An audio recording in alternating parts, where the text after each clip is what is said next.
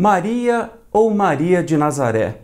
Quem foi? Como é retratada pela história e pelas religiões? Como é Maria para o Espiritismo? Estas e outras questões são o tema de nosso papo de hoje.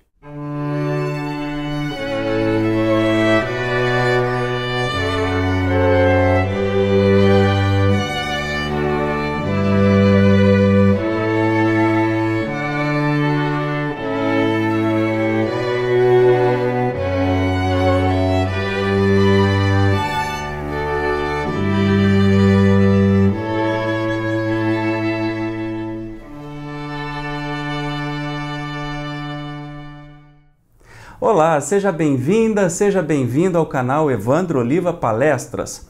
Hoje eu trago um assunto maravilhoso. Maria ou Maria de Nazaré.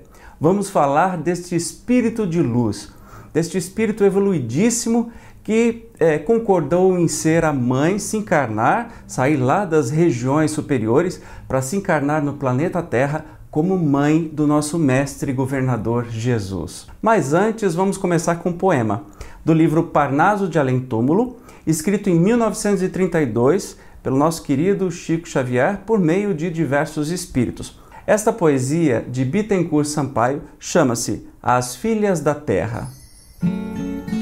Do seu trono de luzes e de rosas, a rainha dos anjos, meiga e pura, estende os braços para a desventura que campeia nas sendas espinhosas. Ela conhece as lágrimas penosas e recebe a oração da alma insegura, inundando de amor e de ternura as feridas cruéis e dolorosas.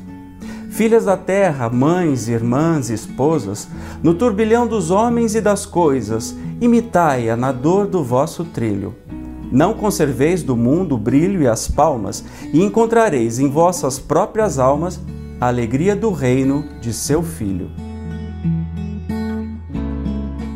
Vamos antes fazer uma análise histórica de Maria, ok? O que, o que contém os livros de história, quem foi esta personagem no planeta. Maria, é, em hebraico Miriam, em aramaico Maria, também é conhecida como Maria de Nazaré e chamada pelos católicos e pelos ortodoxos de Nossa Senhora é a mulher israelita de Nazaré, identificada no Novo Testamento e também no Alcorão dos nossos irmãos muçulmanos como a mãe de Jesus. Ela teria vivido na Galileia no final do século I antes de Cristo e no início do século I depois de Cristo.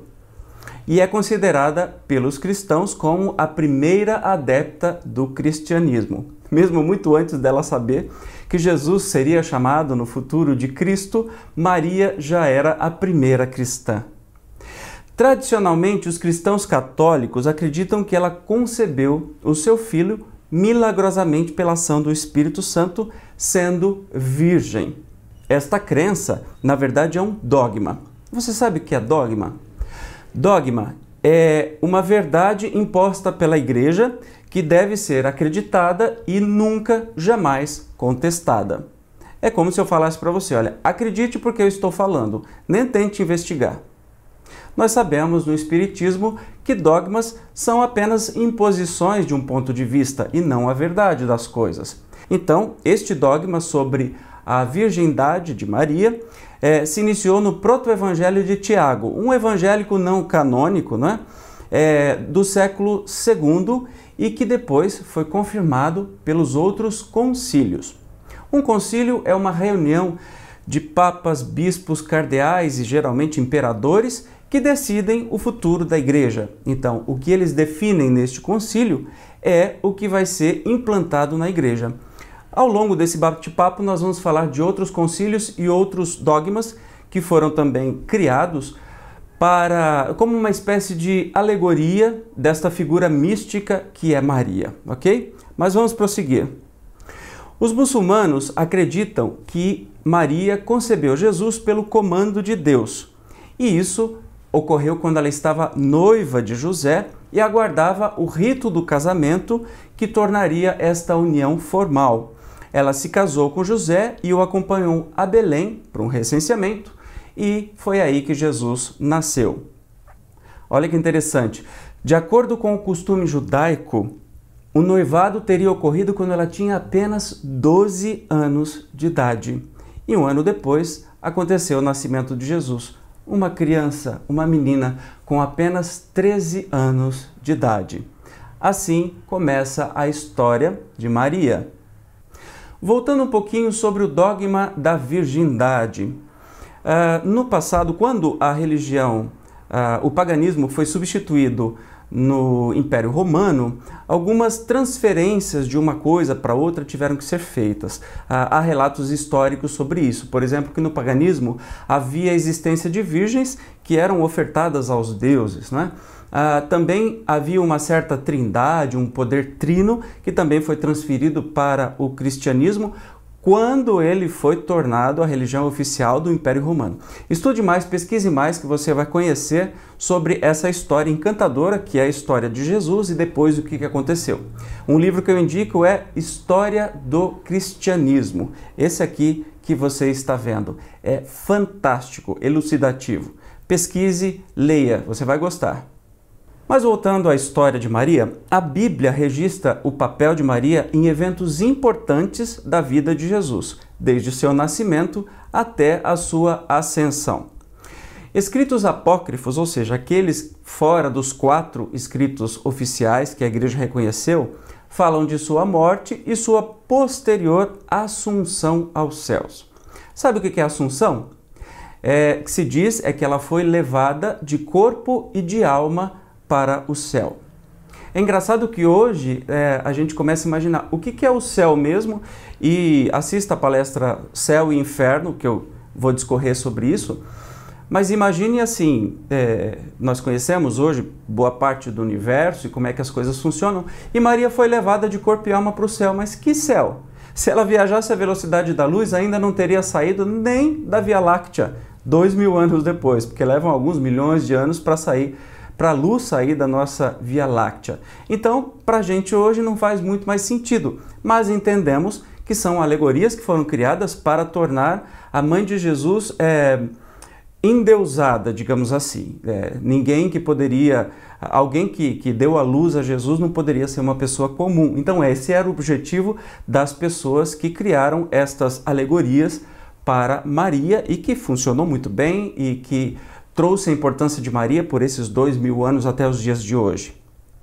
Os cristãos da Igreja Católica, da Igreja Ortodoxa, da Igreja Ortodoxa Oriental, da Igreja Anglicana e da Igreja Luterana acreditam que Maria, como mãe de Jesus, é mãe de Deus. Por que isso? Mãe de Deus. Nós espíritas não acreditamos que Maria seja mãe de Deus, porque Deus é a inteligência suprema, não é? Ela é mãe de Jesus, assim como não acreditamos na Trindade, onde Jesus é Jesus, Deus é Deus, ok? Então, este, este, esta alegoria de mãe de Deus, este dogma, na verdade, foi determinado no Concílio de Éfeso, no ano 431. Concílio, já falei o que, que é, né? Então, em 431, é que Maria foi proclamada mãe de Deus. Né?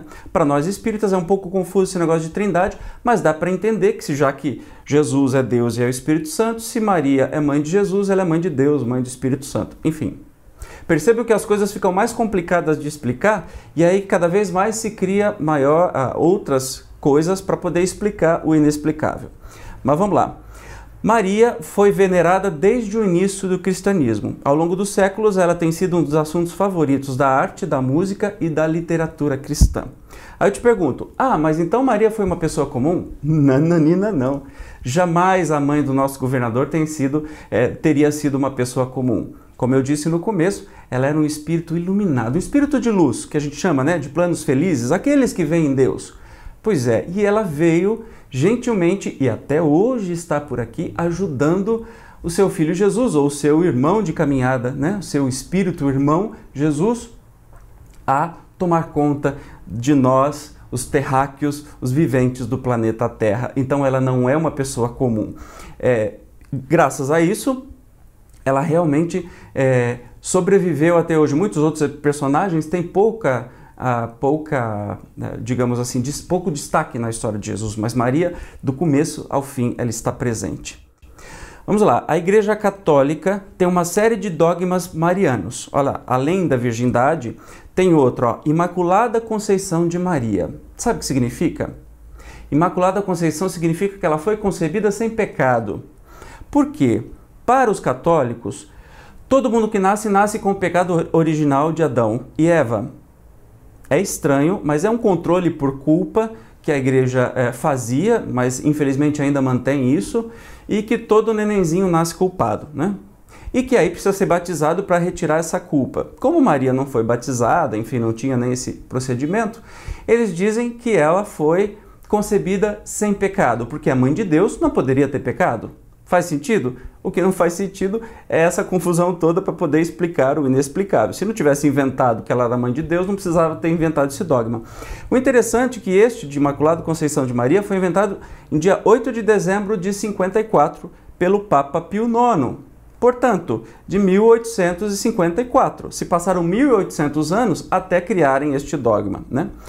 Outro dogma é a Assunção de Maria. Aquilo que a gente já falou, que ela foi elevada aos céus, né, de corpo e alma, que ela não morreu, afinal de contas, uma mãe de Deus, ela é, é transformada, né, ela é elevada, ela não pode passar pelo que os humanos comuns passam. Uma grande besteira, já que nem ter filho por meio do sexo é uma coisa feia, muito pelo contrário, é esplendoroso, né? A criação divina de toda a natureza é maravilhosa, assim como a criação humana também e o modo de reprodução humana. Então isso não mancha de, de, de jeito nenhum a mulher, ou seja ela quem for. Uh, um filho é um, é, um, um, quase um milagre, se a gente acreditasse, nós espíritas acreditássemos em milagre, mas aquele negócio que duas células, né, uma masculina e uma feminina, se juntam e começam a multiplicar um monte de célulazinha e depois vai transformar isso numa pessoinha, é coisa das coisas mais incríveis. Não precisava ter inventado nada para poder falar que ela não passou por esse processo de sexo carnal. Grande coisa, né? Como se, se isso fosse uh, alguma coisa, mas como queriam controlar pela culpa e que acusavam que sexo era uma coisa feia, fazia sentido na época, ok? E a Assunção de Maria foi determinada, essa elevar, levá-la de, de corpo e alma para o céu, em 1 de novembro de 1950. Portanto, faz muito pouco tempo, né? São 66 anos que nós temos o dogma que, ele foi, que ela foi levada para os céus de corpo e alma. E foi implementado pelo Papa Pio XII, ou Pio XII, como a gente conhece. Os católicos referem-se a ela como Nossa Senhora e a veneram como a Rainha do Céu e a Mãe da Igreja. E são baseados pelo fato dela ter sido a mãe de Jesus, e que, pelos dogmas é, do, do, do, catolicismo, é mãe de Deus também, é que Jesus é Deus também. Contudo, os outros grupos que acreditam na divindade de Cristo, como a maioria dos protestantes, não compartilham essas crenças, atribuindo a ela um papel mínimo dentro do cristianismo por conta das poucas referências bíblicas sobre a sua vida. Ok, nós temos ramos, olha que interessante. É, alguns ramos do protestantismo, não são todos, né? Que acreditam que Maria simplesmente foi uma mãe comum, uma pessoa comum, o que a gente sabe que não foi, mas que não foi a mãe de Deus também. Enfim, uh, e essas religiões foram saídas da própria Igreja Católica, portanto, são pontos de vistas, certo? Mas nenhum ponto de vista faz, é, permite com que façam atos absurdos, como a gente já viu em televisão, de pastores chutando imagem de Nossa Senhora Aparecida ou quebrando, dizendo que isso aqui não é nada, etc. e tal. Todos sabemos que nenhum católico venera a imagem, o pedaço de madeira, de gesso ou a figura. O que se fala, o que se vê lá é exatamente a figura de uma pessoa muito querida. É como se a gente tivesse foto do nosso filho, da nossa mãe. A gente não está venerando a foto do filho ou da mãe evidentemente, é aquilo que representa. Mas isso é, não daria o menor direito deste pastor infeliz de chutar a, a imagem de Nossa Senhora Aparecida, assim como não dá direito de fazerem a mesma coisa com outras religiões, como as de raízes africanas e tantas outras que. É, é, só porque você não acredita, e nós espíritas também precisamos entender que não é porque não acreditamos que temos o direito de desrespeitar ou enfiar na cabeça da pessoa na marra sobre um tema. Sabemos que a verdade do Espiritismo só se mostra para aqueles que estiverem prontos e que buscarem. Não há conversões no Espiritismo, não tem jeito de amarrar a cabeça de ninguém para dizer, olha, agora você vai ser espírita. Não funciona desse jeito, ok? Mas e quem é Maria para o Espiritismo, né? Maria faz parte de um grupo de espíritos evoluídos que vieram para preparar a chegada de Jesus. É um espírito tão puro, tão puro, que recebeu a missão nobre de conduzir o governador da terra, modelo e guia da humanidade. Maria é sinônimo de amor. Bom, a gente só pensar mãe, pensa em amor, um amor incondicional. Eu costumo dizer nas minhas palestras, nos meus bate-papos, que o amor de mãe é o que mais se aproxima do amor dos espíritos felizes. Claro, o amor dos espíritos felizes, os espíritos de luz, aqueles que veem Deus, é o, o, o amor mais pleno possível. Mas o amor de mãe, aqui no planeta Terra, é o que mais se aproxima, que a gente pode mais fazer uma, uma aproximação. Por quê? É um amor que não pede absolutamente nada em troca apenas ama. O filho pode ser um assassino, pode fazer coisas execráveis, mas a mãe continua amando. O filho pode desprezar a mãe, pode maltratar, pode matar a mãe, mas a mãe continua amando. Por isso que Maria é um sinônimo de amor. E prova disso foi que ela presenciou resignada todo o seu todo o sofrimento de Jesus durante o Calvário, durante aquela morte absurda que imputaram para ele. Sobre a morte de Jesus, era costume crucificar muitos. Todo dia tinha gente crucificada. Portanto, eu, eu costumo dizer uma coisinha assim que choca algumas pessoas, mas Jesus não veio para te salvar ou para me salvar, tá? Jesus não faz esse trabalho. Jesus é o nosso irmão maior que vem nos ensinar o caminho. E aí, o que é salvação? Salvar de quê? Né? Só se for de nós mesmos? Na verdade, nós é que temos que buscar a, a melhora interior, a melhora moral, né? a melhoria dos nossos, da, da nossa moral, da nossa bondade e do nosso amor, para poder chegar um dia, e creia, chegaremos um dia no nível de felicidade que Jesus se encontra. No meu caso vai demorar bastante, mas que eu chego, eu chego, sou teimoso nisso. Bom, mas continuando.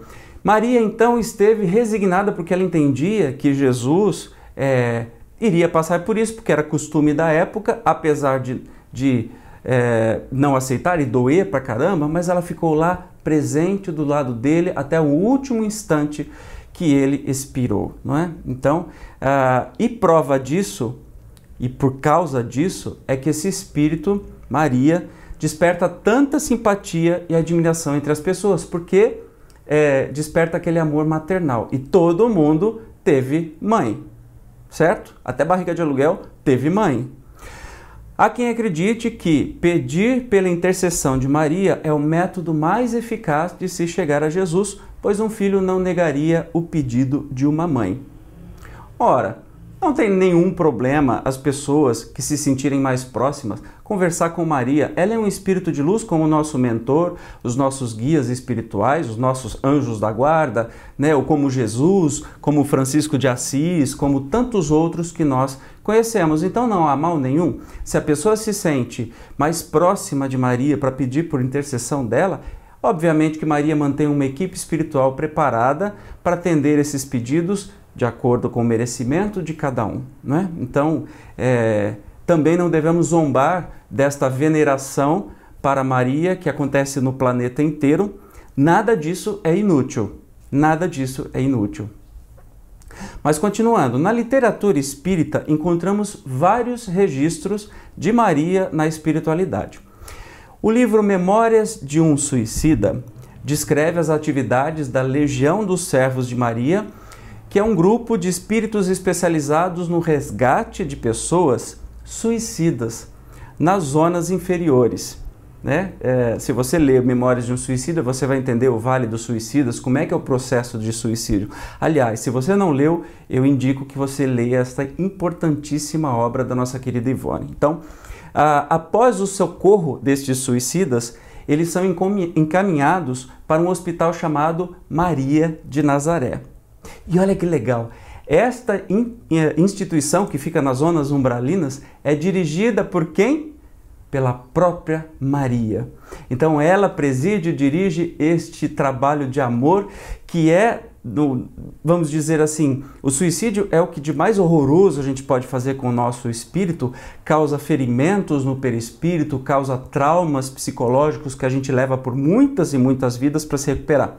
Então, na dor maior do ser humano, na dor maior do espírito, quem está lá para acolher? Maria. Por meio dos seus das suas equipes espirituais, mas ela está lá para te abraçar e para te amparar. Isso é fantástico, né? É maravilhoso. Mas não vai achando que Maria só pode te abraçar e te amparar nesses casos. Então nem pense em suicídio. Leia Memórias de um Suicida que você vai entender o que eu estou falando, como é que é esse processo dolorido, né? Camilo Cândido Botelho, que é autor espiritual desta obra, relata que a tarefa de cuidar de espíritos suicidas não poderia ser desempenhada por outro espírito a não ser de, por Maria, por ela ser a referência de amor e dedicação fraternal. Além disso, milhares de fiéis pelo mundo todo dedicam sua fé e devoção a Maria, e em virtude disso, claro, existem muitos, mas muitos espíritos abnegados que trabalham voluntariamente em seu nome, recebendo os pedidos e orações e auxiliando todos os que sofrem. Portanto, nada disso que acontece no planeta inteiro. E olha, depois de Jesus, Maria é realmente a mais é, venerada, né? ovacionada, bate palma para ela, enfim, em tantos lugares, recebe tantos nomes de acordo com, que, com o lugar que ela aparece. Aqui no Brasil, Nossa Senhora Aparecida, é, Maria de Medjugorje, Rainha da Paz, tem Nossa Senhora de Fátima, enfim, tem muitos lugares, né?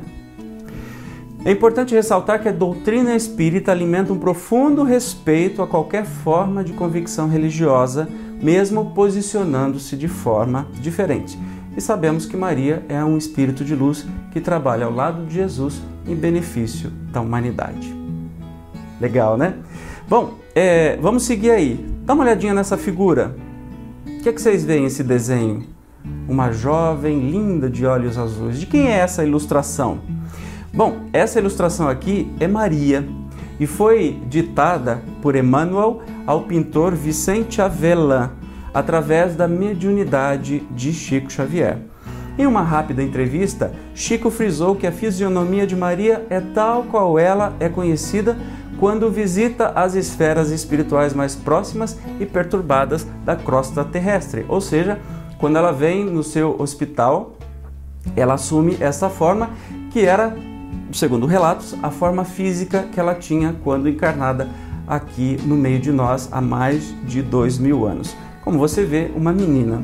Lembrando que um espírito feliz ou um espírito de luz, ele pode assumir exatamente a forma que ele desejar, porque ele molda o seu perispírito e assume a forma que quiser. E ela, gentilmente, assume a mesma forma desde quando se materializou no nosso meio, nasceu no nosso meio. Certo? Bom, o que eu tinha para falar de Maria é isso. Eu espero que você tenha gostado. Pesquise mais, busque, pesquise na Wikipedia, pesquise em livros de história para você entender mais sobre esta pessoa incrível, fascinante que é a nossa querida Maria. Antes de encerrar o vídeo, apresento a vocês os meus contatos, redes e canais. Dá só uma olhadinha. Sinta-se à vontade para escrever por e-mail, WhatsApp, adicionar as redes sociais ou se inscrever em todos os canais do YouTube. Os links estão detalhados na descrição deste vídeo. E por favor, não se esqueça de qualificar positivamente este vídeo clicando no joinha e se inscrever aqui neste canal. Assim, você receberá todas as atualizações. Quando eu publicar um vídeo, você saberá. Bem, muito obrigado por ter passado esses minutos comigo. Este assunto é encantador, então pesquise mais sobre ele e entre em contato, escreva aqui nos depoimentos aqui embaixo é, ou pelas redes sociais, enfim, se você tiver alguma dúvida. Se estiver ao meu alcance, vamos descobrir juntos mais sobre esta alma, esse espírito de luz chamado Maria. Muito obrigado pelo seu carinho, até mais. Tchau!